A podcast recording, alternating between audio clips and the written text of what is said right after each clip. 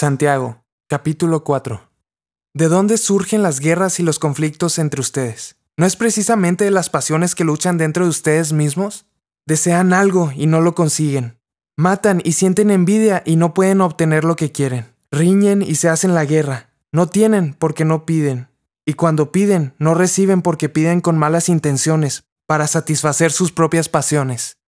Oh gente adúltera, ¿no saben que la amistad con el mundo es enemistad con Dios? Si alguien quiere ser amigo del mundo, se vuelve enemigo de Dios.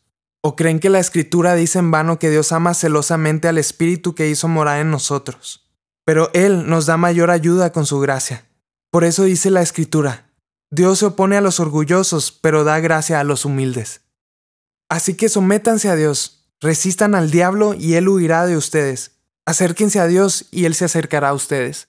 Pecadores, límpiense las manos Ustedes los inconstantes, purifiquen su corazón, reconozcan sus miserias, lloren y lamentense, que su risa se convierta en llanto y su alegría en tristeza. Humíllense delante del Señor, y Él los exaltará.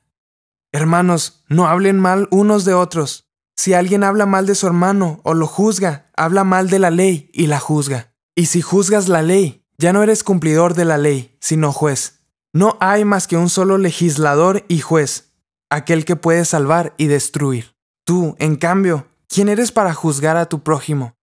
Ahora escuchen esto, ustedes que dicen, hoy o mañana iremos a tal o cual ciudad, pasaremos allí un año, haremos negocios y ganaremos dinero. Y eso que ni siquiera saben qué sucederá mañana. ¿Qué es su vida? Ustedes son como la niebla que aparece por un momento y luego se desvanece. Más bien debieran decir, si el Señor quiere, viviremos y haremos esto o aquello. Pero ahora se jactan en sus fanfarronerías. Toda esa jactancia es mala. Así que comete pecado todo el que sabe hacer el bien y no lo hace.